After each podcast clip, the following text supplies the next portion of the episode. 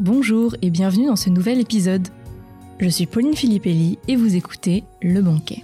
Le Banquet, c'est le podcast pour les passionnés de livres sous toutes ses formes, que ce soit de la littérature classique, contemporaine, fantasy, tout y passe. Dans la rubrique intitulée À table avec, je discute avec un auteur pour qu'il nous partage son parcours, ses inspirations, ses auteurs favoris, mais aussi qu'il nous parle de ses livres, son travail d'écriture, ses rituels. Dans cet épisode, on se met à table avec Maud Ventura. Passionnée par les questions qui entourent le couple, la complexité des relations amoureuses, son livre Mon mari nous embarque dans la tête d'une femme obsédée par son mari. Il vient nous interroger sur le schéma patriarcal classique de la femme qui doit se marier, avoir des enfants pour être heureuse. Et l'originalité de ce roman tient dans le fait que Maud Ventura nous propose ses réflexions à travers un modèle de femme non pas forte et indépendante comme on pourrait s'y attendre, mais à travers cette femme totalement dépendante affectivement de son mari, qui ne vit que pour lui et qui forcément est bourrée de névroses en tout genre. Cela donne un récit drôle et décalé, car à la fois on rit de cette femme qui se prend pour Phèdre, une héroïne tragique de Racine, et dans un même temps, on se reconnaît en elle sur beaucoup de points. Un roman féministe donc, qui soulève des questions sérieuses sur les relations amoureuses, et qui devrait vous faire cogiter à n'en point douter? Bonjour Maude, merci beaucoup d'avoir accepté mon invitation. Bonjour Pauline, merci beaucoup de me recevoir dans ton podcast, je suis ravie. Bah, écoute, je suis très heureuse de te recevoir pour parler de ton livre Mon mari, que j'ai vraiment adoré. J'ai très hâte d'en parler avec toi. Mais avant ça, euh, j'aimerais beaucoup qu'on parle de toi. Est-ce que tu pourrais nous parler de toi en tant que lectrice de quel type de livre tu aimes, depuis quand tu lis, euh, voilà, nous faire un petit parcours euh, de la mode lectrice. J'adore cette question et je pense qu'on me l'a jamais posée. Donc je suis super contente d'y répondre. Euh, j'ai toujours aimé les livres et j'adore les livres, mais je crois que j'ai jamais été une lectrice compulsive. Et en fait, pour moi, la lecture, je l'ai toujours un petit peu vécue comme une chasse au trésor ma bibliothèque euh, est voilà est composée en fait de différents étages et c'est rangé en fait par euh, coup de cœur. Et il y a les deux étagères du haut. Tout en haut en haut en haut c'est mes livres préférés de tous les temps. Mmh. il y a peut-être tu vois une quinzaine de livres. Et l'étage d'en dessous c'est mes deuxièmes préférés. C'est euh, ma cousine avec qui je vivais en coloc à une époque à une époque de ma vie qui, a, qui rangeait ses livres ainsi. Et on a commencé voilà à faire notre ce, ce petit panthéon de nos livres préférés. Et en fait, je pense que ça symbolise bien notre rapport à la lecture et mon rapport à la lecture, qui est quand je lis un livre, je me pose vraiment sincèrement la question est-ce que ce livre va changer ma vie? Est-ce que ce livre va être dans les dix livres tout là-haut, là-haut, en haut de la bibliothèque? Ou est-ce que ça va être dans la deuxième étagère? Ou est-ce que ça va être bah, un livre très bien, très beau, mais pas pour moi. Et donc j'ai ce rapport à la lecture pour te répondre assez. Euh, je cherche le livre qui va changer ma vie. Je cherche le livre qui va me parler de moi, qui va parler des choses qui me touchent, qui va me bouleverser, qui va me faire voir le monde un petit peu différemment. Donc c'est un peu ouais une chasse au, au, trésor. Et donc je suis quand même souvent assez euh, euh, enfin, je suis assez exigeante dans mes lectures et je sais ce que j'aime. Il y a des choses que j'aime moins. Euh, et, et, voilà. Mais donc, je vais pas lire, je lis pas cinq livres par semaine du tout. Hmm, j'ai toujours un livre en cours et je vais souvent chez mon libraire pour acheter des livres. Donc, j'ai toujours, tu vois, euh, quatre, cinq livres que j'ai envie de lire après. Donc, je maintiens, tu vois, à flot un peu euh, les, mes, mes, lectures, mais c'est pas compulsif. Et, euh, et, voilà, et je vais lire un livre après l'autre à la recherche du, du, grand livre de ma vie. Et j'ai toujours en fait soit un livre vraiment en cours que j'aime, soit un podcast en cours que j'aime parce qu'il y a vraiment mes loisirs sont scindés entre le podcast et la lecture et c'est un peu les deux choses hmm. qui me voilà, j'ai je vais me plonger dans un podcast et je vais me plonger dans un livre et c'est deux choses qui me nourrissent pour des raisons différentes. Donc voilà, je sais pas si ça répond mais complètement de toute façon, il n'y a pas de, de réponse euh, attendue. Mais euh, du coup, est-ce qu'il y a, je sais pas, dans ce fameux panthéon, est-ce qu'il y a, je sais pas, des écrivains en particulier ou est-ce que tu constates que, oui, quel, est ton type de lecture en fait finalement? Parce que ça doit dire beaucoup de toi quand on regarde ce panthéon. Euh... Ouais, je pense que ce petit panthéon, si on le prend en photo, c'est un peu ma carte d'identité. Et en général, il y a qu'un seul livre par auteur et il y a quand même beaucoup de fiction mais en fait pas que. Donc dans ce panthéon, en numéro 1, il y a un livre qui s'appelle Passion simple de Annie Arnaud, dont je parle à peu près tous les quarts d'heure, qui est un livre qui a été vraiment déterminant dans ma vie de lectrice et d'écriture plus tard. Mais il y a d'autres livres, il y a euh, L'ignorance, qui est un livre de de Kundera que j'adore et qui m'a totalement bouleversée sur euh, la nostalgie, ça parle de ça. Et euh, voilà, il y a un peu, il y a voilà plusieurs choses et c'est à chaque fois des différentes périodes de ma vie et différentes choses qui m'ont touchée. Par exemple, il y a un livre d'une écrivaine américaine qui s'appelle Cheryl Strayed qui a écrit un livre qui s'appelle Wild qui a été adapté plus tard au cinéma et qui a aussi un podcast euh, qui s'appelle Dear Sugars, enfin qui avait et une colonne dans le New York Times un courrier du cœur et c'est un peu euh, voilà leur ah. voilà leur Madame Love aux États-Unis et c'est une femme que je trouve hyper inspirante que j'adore, j'adore ses livres et elle écrit un livre qui s'appelle Tiny Beautiful Things où en fait elle répond à des courriers de, de, de personnes où voilà, elle répond sur voilà des questions qui se posent sur la vie et ce livre, je pense que je l'ai lu à peu près 250 fois et ça me bouleverse. Donc ça part de livres de personnes que j'aime à de la fiction, à des livres que j'ai lus euh, plus jeunes. Voilà, c'est un peu euh, mélangé. D'accord, c'est marrant parce que bon, on en reparlera un peu plus tard, mais l'autrice dont tu viens de parler, ça me fait penser à toi du coup, avec cette inclination euh, pro et puis après le livre. Bon, on en reparlera plus tard. mais... Ok, et pas de classique en particulier, donc c'est plutôt... Euh... Si, par exemple, tu vois, dans mes dix préférés, il y a Manon Lescaut et il y a La Princesse de Clèves. Ah. Je crois que c'est mes deux classiques qui sont tout là-haut. Mais tu vois, il y a deux classiques, il y a des choses plus contemporains. Il y a aussi une vie, de, ouais, une vie de Maupassant qui est dans mes top, top, top, qui est un de mes livres, mais mais je peux pas expliquer à quel point je l'aime.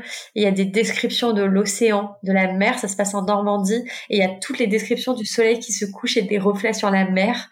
J'ai surligné tous ces passages que je trouve magnifiques. Donc aussi, il y a voilà, il y a autant une vie que Cheryl Strayed, que Passion simple, et en fait, je pense que ça représente bien mon rapport à la lecture, qui est aller chercher ce qui vous plaît en fait. Hmm. Et j'aime pas vraiment les catégorisations de euh, peut-être un peu snob parfois de je ne lis que des classiques ou je ne lis que cette littérature-là. Enfin, en fait, je pense qu'on peut vraiment s'embêter en lisant certains classiques et d'autres peuvent nous bouleverser.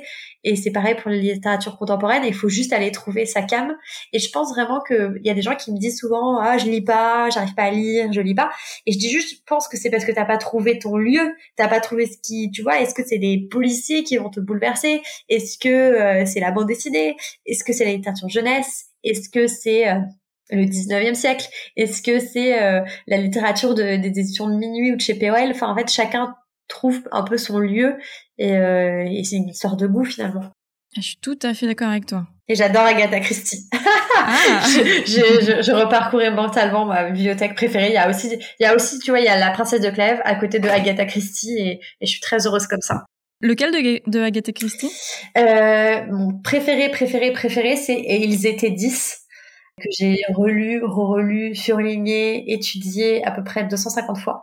Et oui, il y en a, il y a un autre qu'on peut considérer comme un classique que j'adore, qui est vraiment dans mon top 3, qui est Gatsby le Magnifique, The Queen ah. Gatsby, qui est un de mes livres absolument préféré qui parle de euh, qu'est-ce qui se passe quand on est trop idéaliste en amour et qu'on demande trop à mm. l'autre et qu'on refuse de faire des compromis et qu'on veut tout ou rien et c'est un beau livre sur le romantisme et dans le mauvais sens du terme et sur euh, voilà le jusqu'au boutisme en amour et ce livre m'a Oh là là, il y a des passages encore, j'y pense, j'ai des frissons quand, quand elle lui dit mais je, je, t'aimais aussi, I loved you too. Bref, donc euh, oui, il y a plein de choses différentes dans cette bibliothèque. Ah bah, c'est marrant parce qu'encore une fois, hein, on retrouve le pourquoi du comment du livre que tu as écrit, mais nous en rendons pas compte. Exactement, c'est vrai.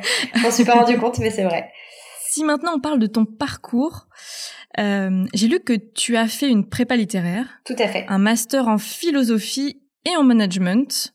Ensuite, tu as rejoint France Inter juste après tes études, puis énergie. Ouais. Est-ce que tu peux nous raconter un petit peu ton parcours, en fait, tes études et bah, en gros ce que tu as fait avant d'écrire ton livre? Ouais. Euh, alors j'ai passé un bac L, on appelait encore ça comme ça à l'époque, euh, un bac littéraire. Euh, ensuite j'ai fait une prépa littéraire, une hippokine et une kine en option philosophie. Euh, à l'issue de, de, ma prépa, j'ai passé les concours euh, de, de fin de prépa et j'ai passé l'école normale supérieure en philo et j'ai passé HEC et j'ai eu les deux voilà, je, année où les étoiles s'alignent et tout se passe bien et j'ai eu les deux écoles et donc j'ai fait les deux en, en parallèle. Donc les conclusions qu'on peut en tirer, c'est euh, que un, j'aimais bien l'école, mais que deux, je ne savais absolument pas ce que je voulais faire de ma vie. Ce qui est une question qui m'a quand même beaucoup, euh, voilà, fait cogiter pendant longtemps. Je me disais, mais qu'est-ce que j'ai envie de faire comme métier en fait J'adore les cours, j'adore les masters, j'adore tout ça. Mais en philo, je me rendais compte que j'avais pas envie de faire la recherche, j'avais pas envie d'enseigner. Quand j'étais à l'ENS, je me rendais bien compte que voilà, c'était pas cette vie qui m'appelait quand j'étais à HEC, je me disais mais je me vois pas non plus faire de la finance de marché, je me vois pas non plus faire du conseil ou du marketing. Donc en fait, qu'est-ce que je vais faire? Et euh, on a cette chance à HEC d'avoir une année entière de, de, stage. Et donc pendant cette année de stage, j'ai fait tout un tas de stages, j'en ai casé un maximum pour aller tester. Et je trouve qu'il y a rien de plus voilà parlant qu'un stage. En fait, euh, on sait tout de suite si ça nous plaît ou non. Donc j'ai fait des stages en différents secteurs et j'ai fini par faire un stage à la radio, à France Inter, dans l'émission culturelle de ah, Augustin qui s'appelle Boomerang. Mmh. Et je suis ressortie de ce stage en me disant, je veux travailler dans la radio. J'adore ça, c'est c'est mon média, j'aime la radio. Et à côté de ça, j'ai écouté énormément de podcasts à ce moment-là. On était à peu près, tu vois, en 2015, un truc comme ça. Et j'ai écouté énormément de podcasts, beaucoup de podcasts américains, parce qu'en France, c'était encore assez euh, frémissant, on va dire. Et, euh, et donc j'ai commencé à produire des podcasts à côté et à travailler à la radio. Et euh, voilà, mon parcours s'est dessiné à partir de là. Et en ce moment, effectivement, je travaille pour le groupe Énergie. Et donc, je travaille pour une grosse radio et en même temps, je fais du podcast pour eux. Donc, en fait, c'est la réunion de mes deux euh, centres d'intérêt, à savoir la radio et le podcast. D'accord, ouais. Du coup, tu as réussi finalement à, à réunir euh, deux trucs qui te parlent vraiment beaucoup, quoi. Exactement. Et je crois que, alors je sais plus où j'ai lu ça, mais que tu as une rubrique qui, pareil, a un lien avec ton livre, puisque tu... Ah, j'ai pas noté le nom, mince. C'est ça, j'aurais dû me noter le nom. Je pense que c'est La La La que tu veux dire. Je pense à La La La, exactement. Tout à fait. Effectivement, j'ai un podcast euh, pour énergie que j'anime. En fait, je m'occupe de beaucoup de podcasts là-bas parce que je travaille euh, dans l'équipe podcast. Mais il y en a un, il se trouve que c'est moi qui, qui l'anime et qui le présente. En fait, c'était avant que je, pour faire la petite histoire, c'était avant que je rejoigne le groupe. En fait, j'ai commencé à faire un podcast pour eux, ça s'est super bien passé et donc en fait, j'ai intégré le groupe énergie euh, par la suite pour m'occuper de, de tous leurs podcasts sur le côté éditorial.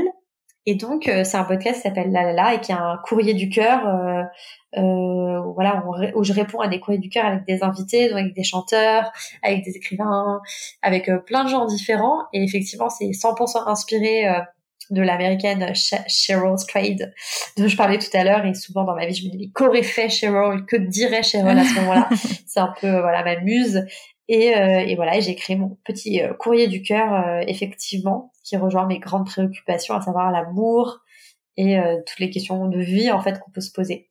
C'est pour ça que ça m'a fait tilt hein, quand tu as parlé de cette autrice-là, parce que du coup, je me dis, on, on lit des choses qui nous ressemblent aussi, sans que parfois on s'en rende compte, en fait, finalement. Si on en revient du coup à ton livre, ton fameux roman Mon mari, qui est sorti donc en 2021, c'est ton premier roman. J'ai envie de te demander Qu'est-ce qui t'a fait venir à l'écriture en fait? Est-ce que tu y pensais depuis longtemps? Est-ce qu'il y a quelque chose dans ta vie en particulier qui t'y a fait venir? Voilà, je sais pas. Est-ce qu'il y a eu un élément déclencheur peut-être? Euh, Disons que j'avais toujours eu envie d'écrire. J'ai toujours beaucoup écrit. Enfin, c'était en fait au fond de moi, je savais que c'était ça que je voulais faire. C'est juste qu'il n'y a pas d'école pour être écrivain, il n'y a pas de diplôme pour être romancier. Et donc, euh, il y avait la voix de la raison qui me disait, bah, fais tes études, bosse, fais un, un vrai travail. Euh, mais au fond, moi, je savais que je voulais écrire des livres. Et euh, ça ne m'a jamais lâché. Et donc, j'ai écrit beaucoup de choses. En général, c'était, tu vois, 10 pages sur un thème, puis ah, je vais écrire ça, puis j'arrêtais, puis je recommençais, etc. Et à un moment, bah, j'ai eu l'idée de, de mon mari, qui est devenu mon premier roman. Et là, j'ai j'ai pas lâché, l'idée m'a vraiment plu et je me suis dit bah voilà, j'ai envie d'aller jusqu'au bout mais c'était euh, enfin c'était quelque chose d'assez profond et d'assez lointain parce qu'écrire un roman c'est vraiment un marathon quoi. C'est quelque chose sur le long terme, ça prend des années, c'est un projet, oui, c'est un projet vraiment long terme. Donc, euh, c'est, je pense pas que ça puisse être quelque chose. On se réveille un matin, on se dit, oh tiens, je vais écrire un roman, et puis ça se fait. enfin, je pense vraiment qu'il faut qu'il y ait quelque chose dans le ventre depuis bien longtemps parce que c'est tellement long, c'est tellement difficile, c'est tellement sublime aussi, mais c'est, je pense pas que ça soit un acte anodin d'écrire un roman. Enfin, en tout cas, je, ne crois pas. Et est-ce que tu pourrais nous parler un petit peu de comment t'es venue l'idée en fait? Qu'est-ce qui t'a donné envie de l'écrire? Est-ce qu'il y a quelque chose euh, On voit que le thème euh, de, l'amour et notamment euh, peut-être de l'absurdité de l'amour, d'une certaine manière, c'est quelque chose qui te parle beaucoup. Est-ce qu'il y a eu quelque chose qui t'a fait te dire oui, je vais écrire sur ce sujet? Ben, je pense que le sujet, euh, ouais, on le trouve et on tombe un peu amoureux de son sujet et on est persuadé que c'est un bon sujet. Et ouais, c'est les questions que moi je me posais. En fait, choisir un sujet de roman, c'est pas, euh, c'est pas alors euh, qu'est-ce qui serait un bon sujet de roman? Alors je vais choisir ça. Enfin, je pense qu'aucun écrivain se dit euh, alors je vais choisir mon sujet. Alors ça va être ça. Ça c'est parce que c'est des sujets qui nous touchent, c'est parce que c'est les questions qu'on a envie de creuser. Et je prends souvent cette comparaison, mais ça m'a fait un peu penser à ça parce que mes, pas mal de mes amis qui étaient restés à l'ENS, après, on continue en recherche, on fait des thèses.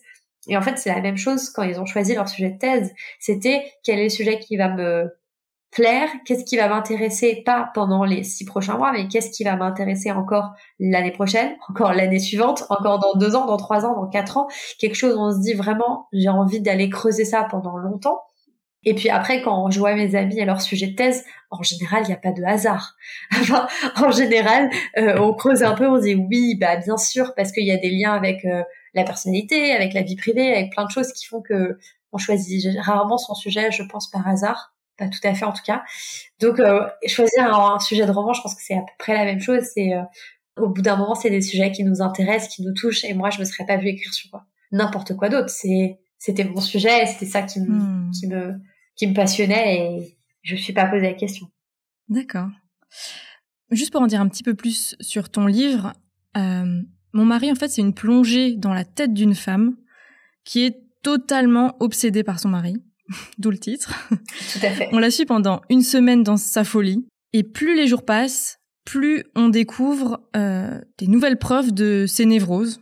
Qu'est-ce qui t'intéressait dans le sujet du couple euh, qui vieillit et qui perd sa passion?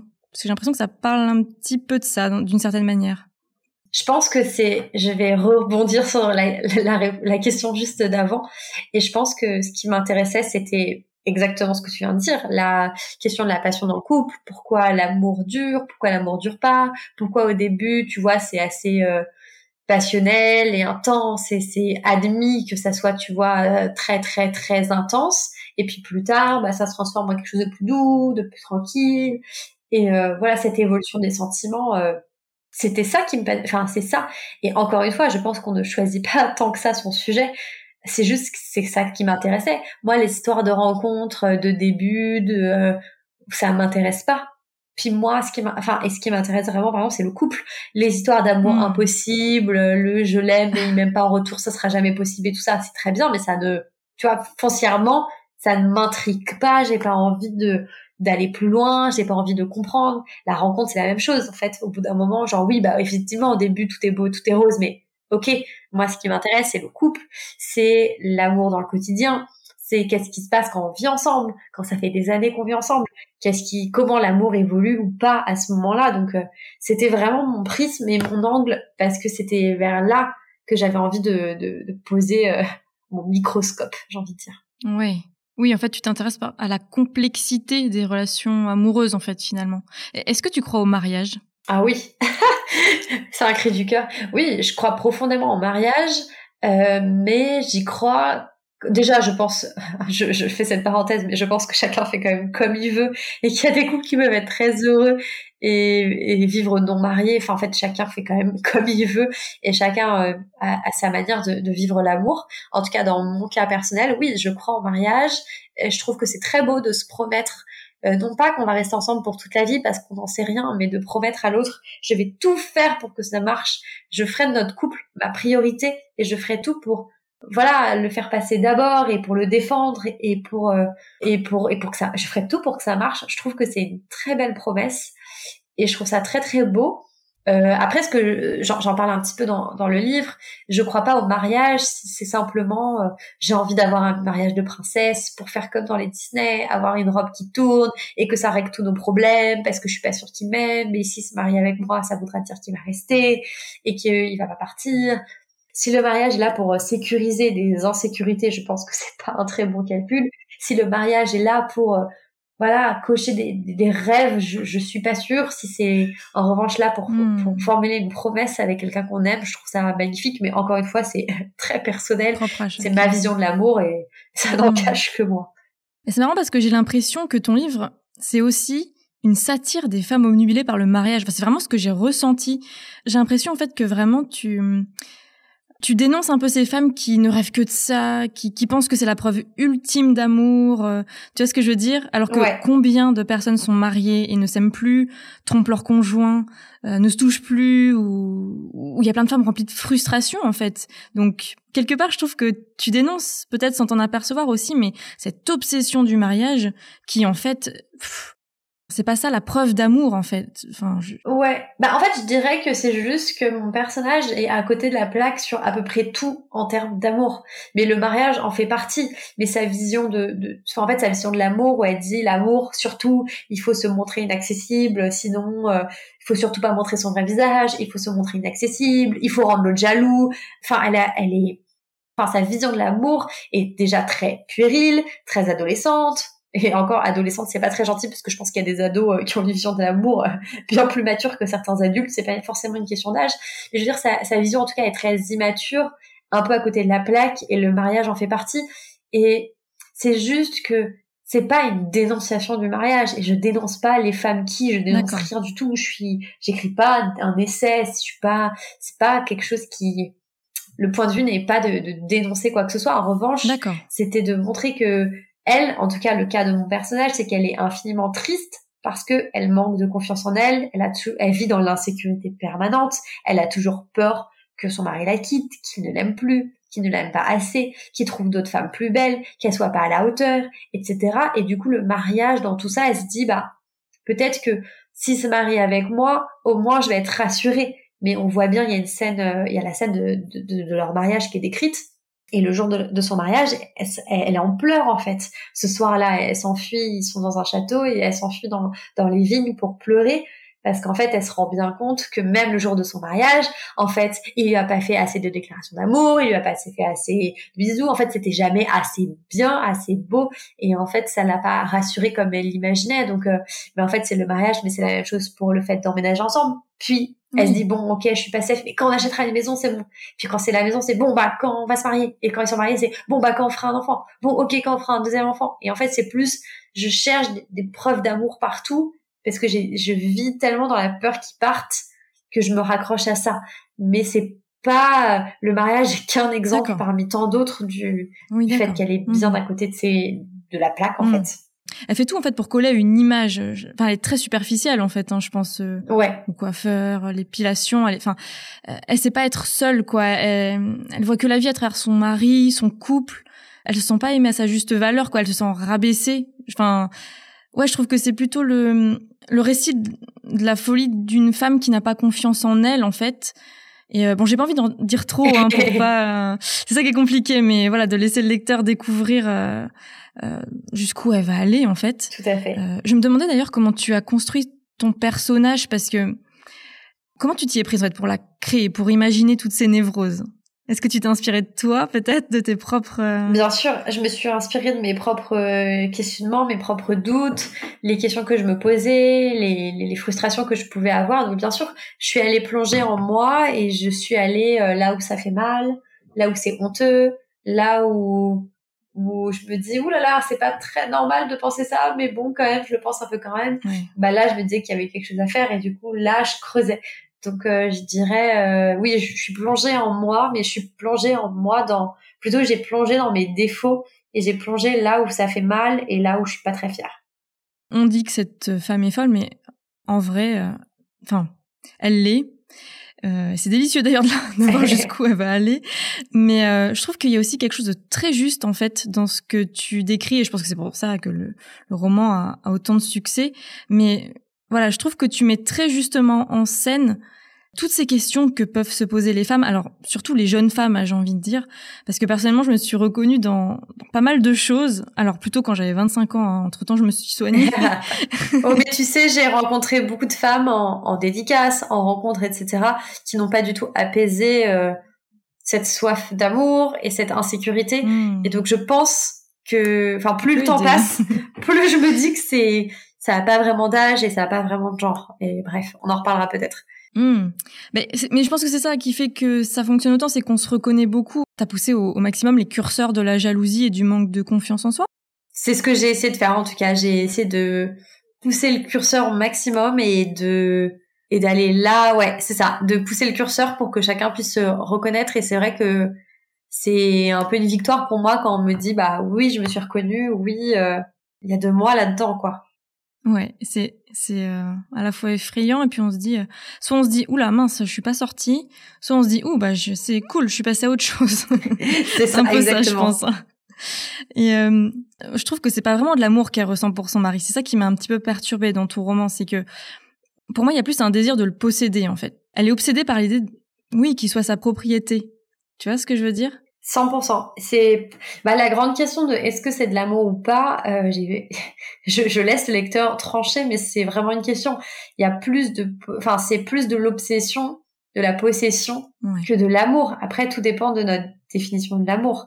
Mais moi, je pense que l'amour, c'est quand il y a de la confiance, quand on peut baisser les armes, quand on peut être vraiment soi-même. Euh, là, il y a quand même rien de tout ça. Donc j'ai tendance à penser qu'effectivement, euh, on n'est pas tout à fait dans le domaine de l'amour et plus dans autre chose qui est qui ressemble plus à un rapport de force finalement. Oui, oui, oui. Est-ce que trouver l'homme de sa vie, enfin, je veux dire le grand amour, c'est une préoccupation pour toi? Euh, Oui. Ouais, oui, oui, bien sûr. Parce, ouais. Parce que en, lisant, en te lisant, en fait, je me suis dit, euh, enfin, forcément, on, se doute bien que tu as grossi le trait, mais on se dit, euh, Ouh là là, cette personne est pleine d'obsessions, elle a des gros problèmes existentiels. Trouver l'homme de sa vie, c'est vraiment euh, un objectif non négociable en fait dans sa vie. Ouais, et je pense que ça, je vais pas trop tirer de généralité parce que ça dépend beaucoup des femmes, de leur parcours et de plein de choses. Mais je pense que c'est un objectif quand même assez répandu, pas partout, mais assez répandu en tout cas si je prends l'échantillon, peut-être pas du tout représentatif, mais l'échantillon de moi et genre mes dix copines les plus proches. Euh, ouais, depuis qu'on a 25 ans, il y a quand même beaucoup cette question de est-ce que ça va être le bon? Est-ce que c'est l'homme de ma vie? Est-ce que ce sera le père de mes enfants?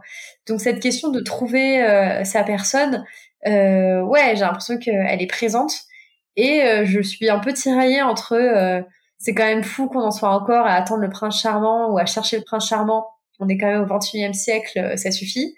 Et en même temps, moi, je trouve ça, enfin, je reste euh, quand même persuadée que ça peut être euh, très beau quand c'est, enfin, quand l'amour se donne à égalité, qu'on trouve quelqu'un en qui on a confiance et qu'on construit une histoire. Si c'est ce dont on a envie, encore une fois, enfin, chacun, chacun ses envies et chacun construit sa vie, mais, enfin, ça peut être une envie. En tout cas, c'était le cas chez moi de trouver quelqu'un avec qui je suis bien et avec qui je pourrais me projeter plus tard. Donc, donc je suis tiraillée entre mes mots, ce n'est pas très féministe tout ça. Et bah ouais, mais j'ai un peu envie de faire ma vie avec quelqu'un quand même. Donc euh, voilà, c'est un peu le, les contradictions dans lesquelles on est empêtré. C'est pour ça que tout à l'heure euh, je te parlais de la dénonciation du mariage, c'est parce qu'en fait finalement se dire est-ce que enfin comment dire, c'est une réflexion sur l'amour, je trouve. Et de se dire que le mariage c'est le but ultime, euh, voilà, c'est pas forcément euh, bah, disons que euh, effectivement, c'est la question, c'est euh, c'est se marier pour se marier et euh, avoir ça comme but ultime parce que il faut. En général, ça ça dit rien qui vaille. En revanche, vouloir construire une relation sur le long terme avec quelqu'un dont on est très amoureux, si les gens en ont envie, on va dire allons-y gaiement quoi, pourquoi pas, mais mais oui, la question c'est toujours euh, est-ce que je vais pouvoir tomber amoureux sans m'oublier totalement? Est-ce que je vais pouvoir aimer sans oublier qui je suis? Est-ce que je vais trouver quelqu'un qui va m'aimer, avec qui ça va être beau et passionnel, mais qui va pas secouer des méchantes insécurités euh, chez moi? Donc c'est ouais tout un tas de questionnements, euh, enfin qui moi m'interpellent et m'intéressent en tout cas. Ouais.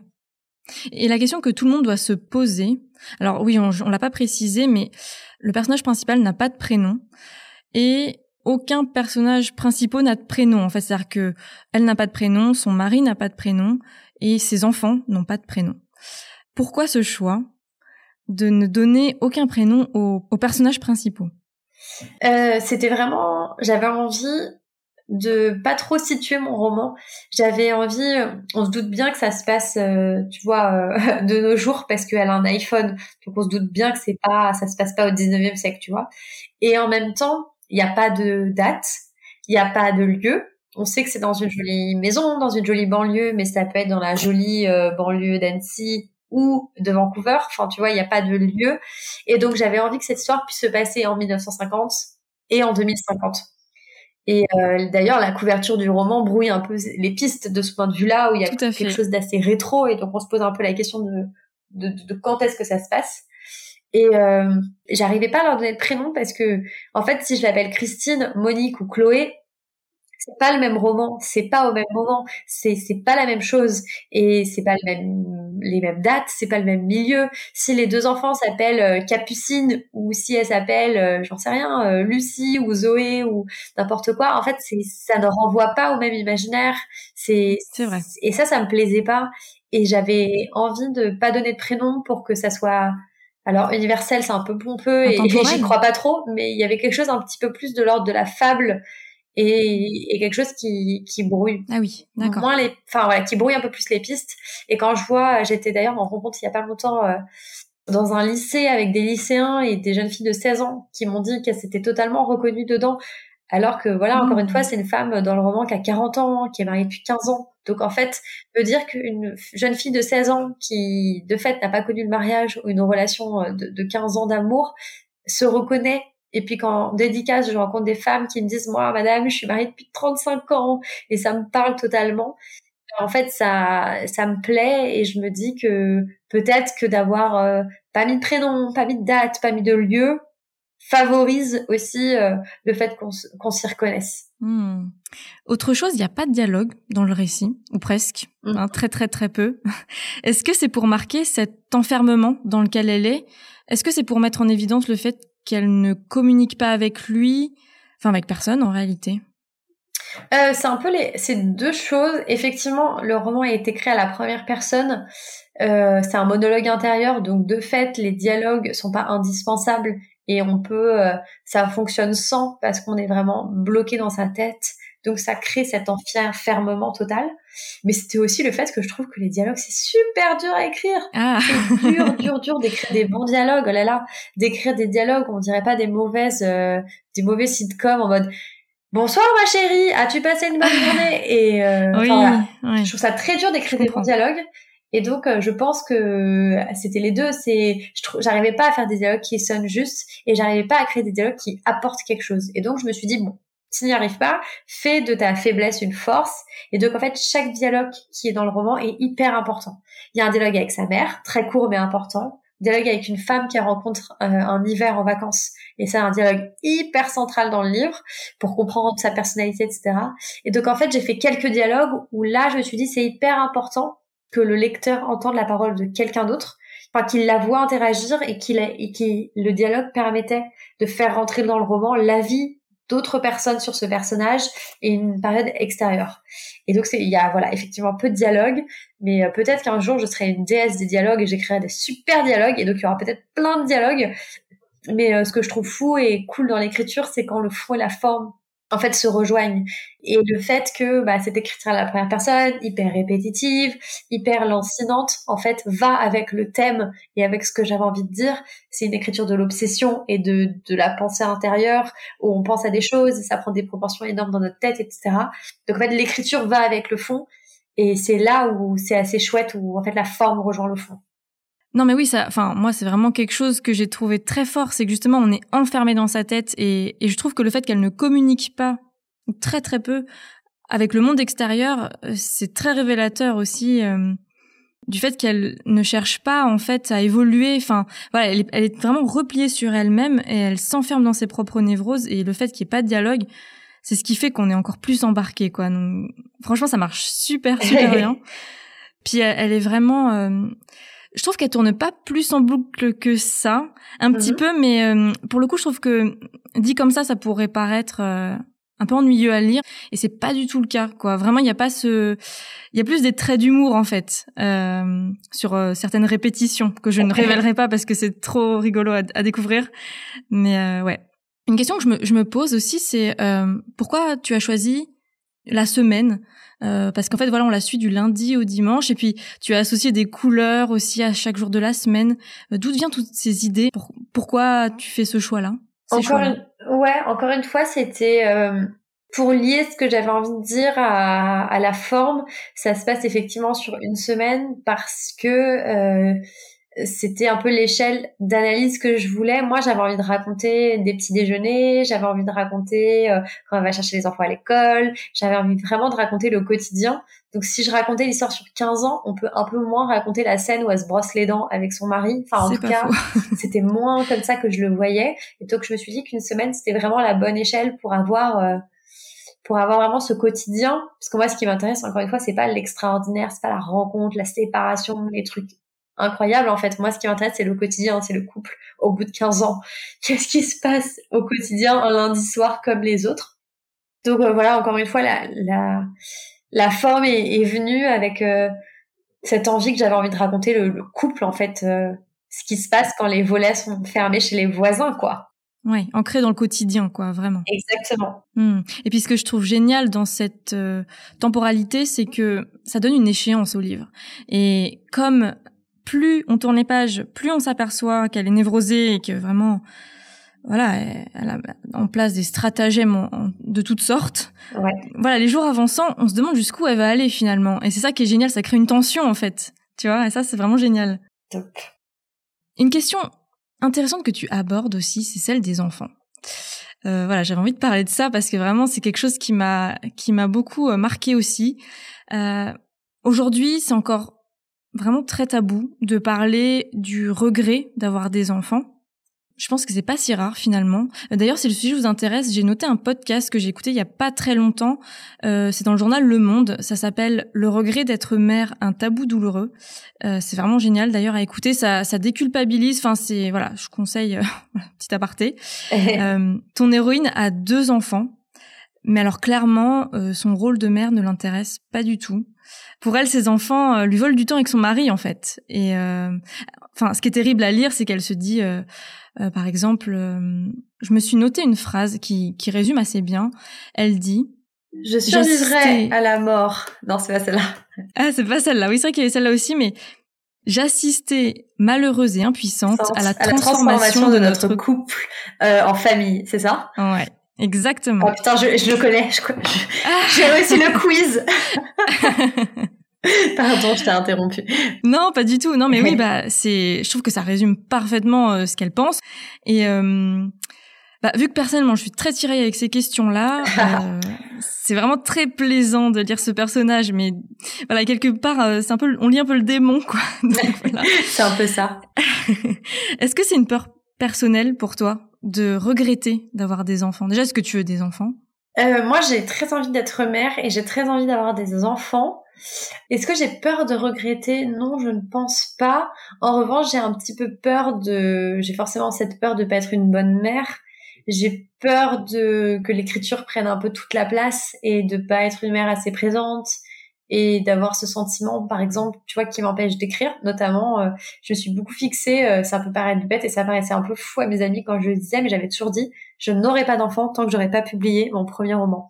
Et à ce moment-là, je n'avais pas d'éditeur. Enfin, c'était un petit peu, j'avais 28 ans, pas d'éditeur. C'était un petit peu osé.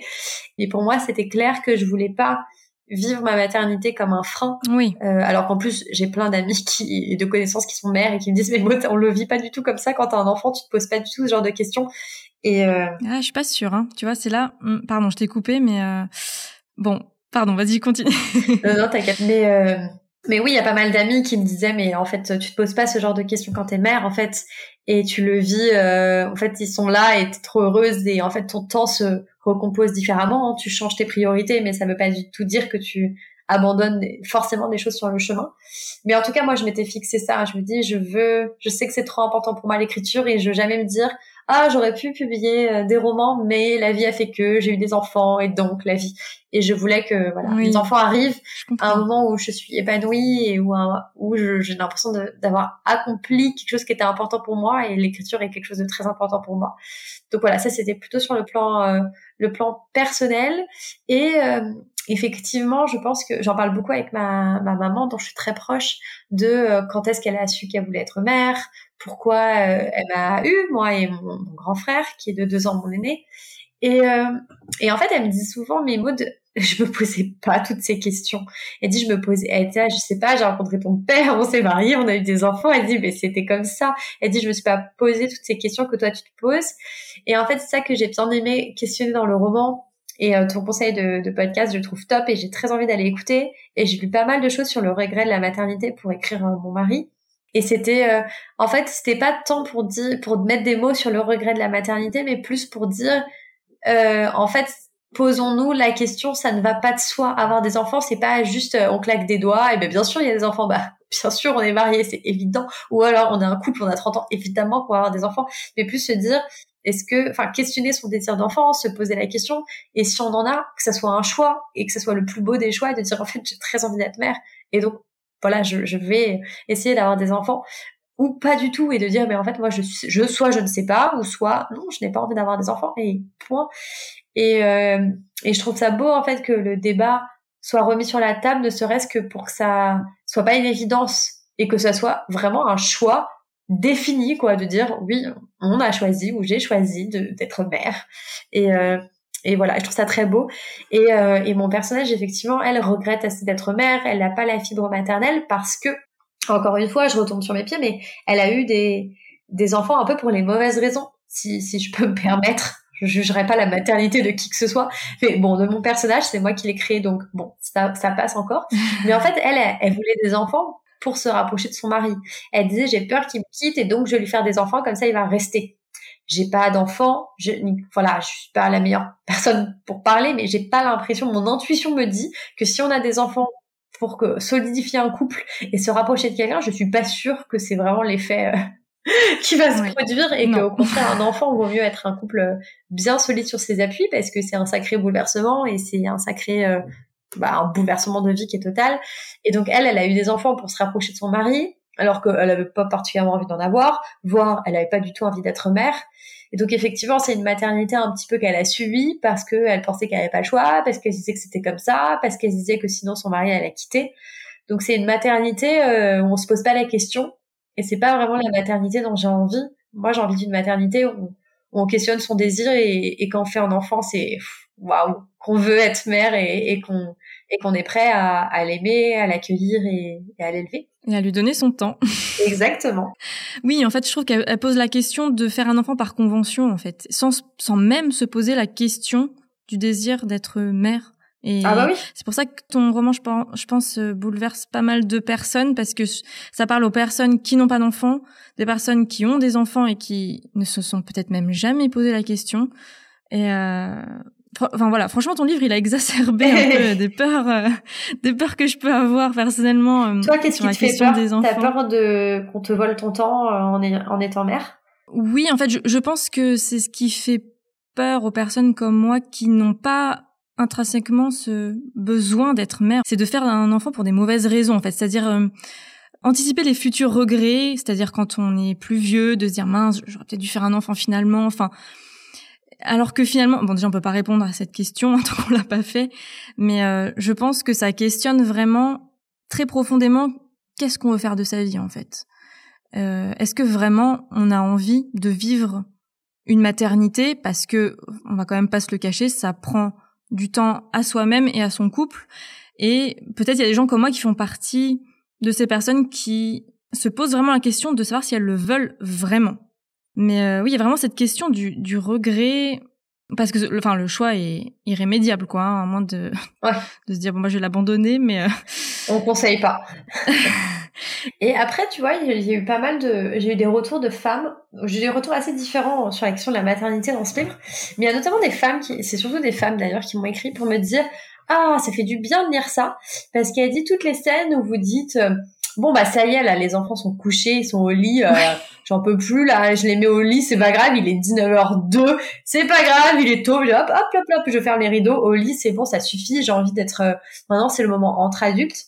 Et il y a plein de femmes qui sont folles de leurs enfants, qui les adorent, qui les aiment, qui les, n'est pas le, le, début d'un regret, mais qui me disent, ok, quand je me suis occupée des enfants toute la journée, au bout d'un moment, j'en ai marre. C'est terminé, bonsoir, c'est maintenant, j'ai envie de parler avec un adulte, j'ai envie de parler avec leur père, j'ai envie d'un moment entre, voilà, pour moi, j'ai envie de prendre mon bain, de, de, de, de, mettre ça va terminer bonsoir comme on dit quoi. Enfin ça suffit. Et du coup je trouvais ça très chouette aussi de se dire euh, l'un n'est pas incompatible avec l'autre. En fait on peut aussi être mère être une super mère s'épanouir dans son rôle de mère et pourtant dire euh, en fait, au bout de voilà, on a fait euh, le jardin d'acclimatation, on a fait euh, choupi, on a fait machin. au bout d'un moment, maintenant, c'est au lit quoi. C'est j'ai donné et je suis euh, voilà, je j'ai envie d'un moment pour moi, j'ai envie d'un moment avec un adulte et donc voilà, je pense que l'un n'empêche pas forcément l'autre. Autre chose aussi qui m'a que je me suis noté qui m'a enfin que je trouve très parlant. Je reviens un peu au rapport comment dire la question de l'amour. En fait, elle le connaît par cœur sur plein de détails, ses vêtements, euh, euh, ses mimiques, sa façon de faire. Enfin voilà, on a vraiment cette sensation qu'elle le connaît par cœur. Enfin, elle le dit, hein. Elle, anticipe, elle sait exactement comment il va se comporter, tout ça.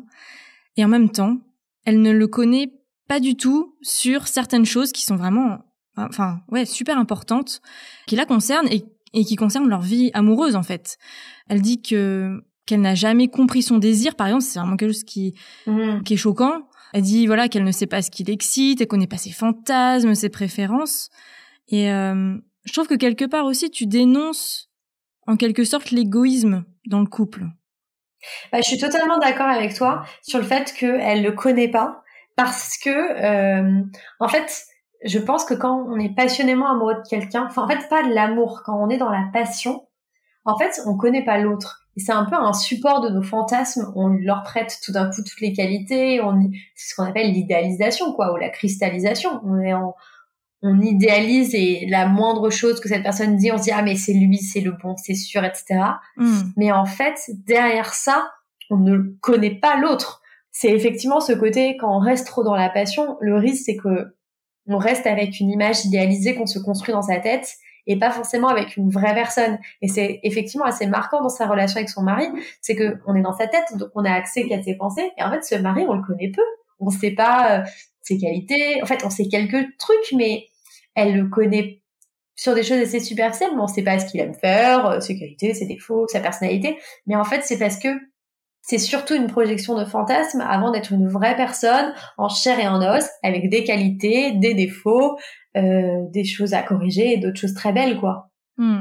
Bah, je trouve que ça permet aussi de se poser les bonnes questions. Encore une fois, c'est pour ça que je pense que ton livre euh, plaît autant, c'est que ça permet de se poser des questions sur soi-même. Et je trouve que ça pose la question de l'amour dans le sens, ça nous aide de nous poser les bonnes questions. Est-ce que vraiment je connais vraiment cette personne en fait avec qui je partage ma vie, ou est-ce que c'est juste le, le réceptacle de mes fantasmes? Je trouve qu'il y a vraiment cette dimension là bah effectivement, c'est quelque chose que j'ai voulu mettre parce que c'était une question que je me posais. Et effectivement, quand on est quand on est tellement amoureux de quelqu'un, quand on aime très très très très fort, est-ce qu'on est vraiment amoureux de l'autre? C'est vraiment une question que je me pose. Hein.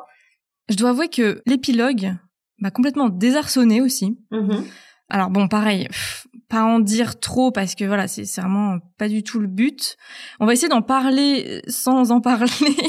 Mais j'ai vraiment envie d'aborder cette question avec toi ça donne la sensation en fait qu'il faut pas faire confiance à l'autre. Après, voilà, il y a une part de fiction, tout ça, mais ça a donné un peu le sensation, le sentiment, pardon, que quelque part tu nous dis qu'il faut pas trop faire confiance à l'autre. Mm-hmm. Moi, je c'est plutôt peut-être l'inverse. Le message, c'est qu'il faut se faire confiance à soi. C'est-à-dire que euh, le message, c'est euh, si on ressent quelque chose, en général, il y a une raison. On est rarement zinzin, on est rarement fou, on est rarement totalement paranoïaque. Donc c'est plus la question de écouter son corps, écouter, euh, écouter, euh, écouter ses intuitions, écouter ce qu'on ressent. Et en général, c'est une bonne, euh, un bon endroit où commencer, quoi.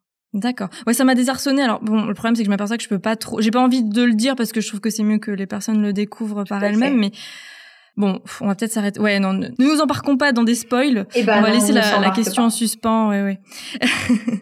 Ultime question pour toi.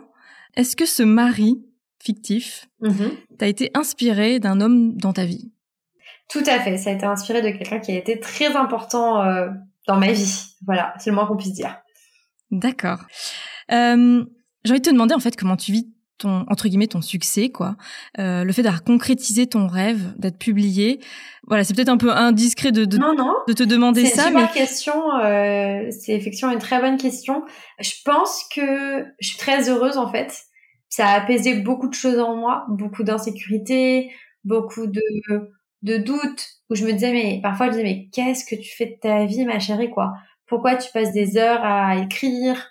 Pourquoi tu passes des heures à croire en ça? Enfin, c'est un peu un peu fou et donc c'est une manière de me dire, on en revient toujours à là, tu n'es pas folle ma fille et tu voilà et il faut t'avais raison d'y croire et de te faire confiance hmm. et donc ça a apaisé énormément de choses en moi. Donc euh, de ce point de vue-là, c'est très doux en fait. C'est très doux, c'est très et après pour le reste, euh, ça change rien d'autre en fait. C'est plus euh, un accomplissement intime, je dirais. Et le retour des lecteurs, qu'est-ce que ça, qu'est-ce que ça a créé en toi comme sentiment en fait, ce retour des lecteurs qui, bah, qui lisent tes mots. Euh? Euh, c'est au début. Maintenant, je me suis un petit peu habituée, mais je me souviens au tout début à quel point c'était une expérience totalement zinzin en fait. Parce qu'au début, je t'abonne, mais des gens ont lu mon livre. Enfin, pour moi, mon livre, déjà, c'était un document Word sur mon ordinateur. Donc, j'ai eu du mal, déjà, à comprendre qu'il allait être imprimé. Enfin, que ça devienne un objet, déjà, c'était une étape un petit peu compliquée. Et ensuite, euh, le fait que tout le monde puisse avoir son avis dessus et, le lire et que ça fasse ressentir des, choses à des gens que je ne connaisse pas et, et qui sont loin de moi, c'était très fou, en fait, très fou. Et maintenant, euh, je suis un petit peu plus euh, habituée et donc c'est un peu moins. Mais je me souviens de ma toute toute, première interview radio. J'ai faite au, moment de la sortie. Le livre devait être sorti depuis peut-être trois jours. Et euh, je fais une interview radio avec une autre écrivaine. On est deux sur le plateau. Qui s'appelle Agnès de Sarthe, qui a publié quoi, tu vois, 15, 20 livres, 30 livres, qui fait ça depuis des années. Et le journaliste me pose la question un petit peu, me dit bah alors comment on vit cette sortie? Et j'avais dit cette phrase bien, en plus c'était l'été donc c'était vraiment la métaphore un peu à propos. Et je lui disais j'ai l'impression de porter une robe et que tout le monde regarde ma robe et, commente ma robe, mais même de manière positive, ils vont dire ah elle est vraiment jolie ta robe, hein. vraiment t'as une jolie robe, ou d'autres dire j'aime pas ta robe, hein. vraiment elle te va pas, je ne l'aime pas, et d'autres j'aime un peu ta robe, mais j'aime pas trop ta robe. Et en fait c'était fou et je me disais mais c'est fou en fait que des gens aient des, un avis sur quelque chose d'aussi intime. Enfin, c'était très fou d'avoir des retours. Je, vraiment, mon cerveau a du mal à. C'est comme si vraiment d'un coup dans la rue, tout le monde s'arrête pour te dire ah ta robe euh, ah oui ta robe et t'es là oui bah c'est ma robe enfin je hmm. sais pas il euh, y a rien à en dire enfin elle est comme ça je je sais pas et Agnès qui était présente a dit cette phrase que j'ai trouvée très belle elle a dit en souriant Oh, mais tu sais, tu apprendras à mettre un manteau sur ta robe. Et j'ai trouvé ça très beau. Hmm. Et je vois tout à fait ce qu'elle veut dire, c'est qu'en fait, au bout d'un moment, bah, tu te protèges. Par exemple, euh, les premiers retours négatifs qu'il y a pu avoir sur le livre, il y en a eu quelques-uns. Au début, évidemment, j'étais très triste. J'étais très déstabilisée. Je dis, mais quoi? Il y a Samantha euh, dans le 23 qui a dit qu'elle n'avait pas aimé le chapitre 4. Euh, mon monde s'écroule. Et en fait, euh, maintenant, plus du tout. Parce que maintenant, j'ai accepté que le livre vit en dehors de moi, qu'il y a des gens que ça va faire rire, qu'il y a des gens que ça va faire pleurer, qu'il y a des gens qui vont pas aimer mon personnage, des gens qui vont l'adorer. Enfin, en fait, que ça va susciter des réactions qui sont totalement indépendantes de moi et que j'y peux rien et que ça veut simplement dire que le livre vit sa vie et que c'est pas moi, Maude, directement qui est visée et que déjà faut un petit peu euh, voilà distinguer entre euh, Maude et son mari et que et que c'est en fait euh, voilà que comment dire que je peux voilà mettre un manteau sur ma robe. Et effectivement maintenant c'est beaucoup plus le cas. Oui, c'est un peu distinguer la mode publique de la mode privée en fait quelque part le manteau, c'est-à-dire Et puis le livre de moi, le ce que tu produis et puis qui tu es en tant que personne et oui, oui, oui. Non, mais d'accord. Oui, oui, l'image est, très, très parlante, en tout cas. Bon, on arrive déjà à la fin de l'épisode. euh, pour le conclure, est-ce que tu aurais un, un, livre? Alors, on a un peu, on en a parlé en, en début d'épisode, donc ce serait peut-être plutôt euh, quelque chose de plus récent. Mais est-ce que tu as vraiment un livre que tu recommandes à tout le monde ou que tu voilà, tu l'offres Si tu dois offrir un livre, c'est ce livre que tu offres. Est-ce que voilà, un petit fétiche ou ou que tu viens de lire, que tu viens de découvrir et qui vraiment t'a t'a vraiment marqué. Euh, voilà, ça peut être une question assez ouverte d'un livre comme ça dans ta vie. Euh, ça dépend un peu des moments dans ma vie.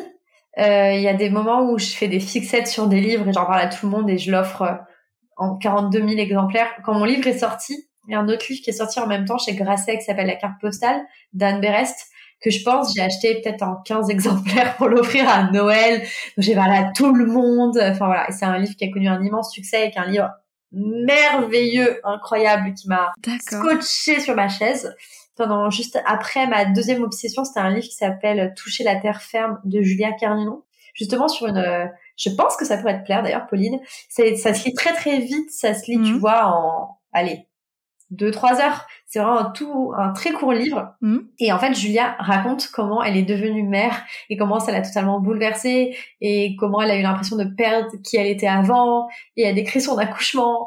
Et j'avais jamais lu dans un livre un accouchement décrit. J'ai trouvé ça déjà incroyable. Intéressant. Et euh, elle décrit vraiment euh, genre le, le, bug quand son petit garçon l'appelle genre maman maman elle fait genre non c'est moi. Quoi? Il y a quelqu'un qui m'appelle maman. Et euh, et l'amour qu'elle ressent pour ses enfants et comment ça l'a déstabilisé et l'impression de bah, peut-être de se perdre. Enfin, j'ai trouvé ça très très très très très très très très beau euh, voilà, et donc je pense que ça peut te plaire et alimenter encore tes réflexions d'une autre manière. Avec un aspect assez réaliste ou euh, dans le sens où, parce que des fois c'est un peu trop fantasmé tout ça, est-ce qu'il y a quelque chose d'assez cru? En fait c'est très cru et c'est surtout c'est un essai, c'est pas de la fiction. Euh, mmh. Julia raconte son histoire, elle a deux enfants, elle habite à Nantes et elle a deux enfants en bas âge, je pourrais pas te redire, je sais que c'est deux garçons, je sais pas quel âge ils ont. D'accord. Mais en fait c'est vraiment son histoire. Donc il y a quelque chose de... de c'est un peu Annie Arnaud euh, bis quoi tu vois c'est on est vraiment mmh. dans, dans le réel. Quelque chose d'assez cru et c'est écrit. J'ai l'impression que c'est de la broderie en fait tellement c'est beau. Chaque phrase est magnifique et percutante. Et euh, ouais j'ai trouvé ce livre euh, je le lisais j'étais mais transportée. Et dans ces moments-là je me dis que la lecture me fait un effet que aucun autre art me fait, mais je pense que c'est parce que j'aime particulièrement ça et d'autres personnes vont être bouleversées à pleurer devant un tableau. En fait, moi, je crois que c'est pas mon cas. Et moi, c'est vraiment les livres, mais il y a des moments où je suis en train de lire et je suis en train de lire à côté de quelqu'un et je, toutes les minutes, je suis en mode, mais c'est incroyable. Non, mais c'est fou. Non, mais c'est incroyable. Non, mais attends, deux secondes. Non, mais c'est fou, c'est fou, c'est fou. Et je suis dans tous mes états parce que ça mais quand vraiment c'est pour revenir au début de notre discussion quand c'est vraiment sur l'étagère du haut haut haut oui. et quand c'est dans ces livres voilà qu'on compte sur les doigts de la main et, quand ça touche ce graal là ça me fait ressentir des émotions que je trouve folles parce qu'en fait ça met des mots par rapport aux, hmm. séries ou au cinéma ou d'autres moi ce qui me touche c'est de mettre des mots sur les choses et des choses qu'on ressentait en nous de manière confuse en fait quelqu'un met des mots clairs dessus et en fait, c'est comme si on, on m'enlevait un poids de mes épaules, comme si on éclairait ma vie. C'est euh, et des fois, je, lis des livres, je dis, mais c'est tellement bien. Je dis, on le mérite pas. On le mérite. Ce livre, on ne le mérite pas. La terre là ne le mérite pas. C'est beaucoup. On n'est pas assez bien pour ce livre. C'est incroyable. Et, euh, et voilà, il y a vraiment des choses qui me font ressentir ça. Donc, euh, je te conseille de, de, te procurer Toucher la terre ferme. Je pense que ça peut te plaire. Ouais, tu donnes vachement envie.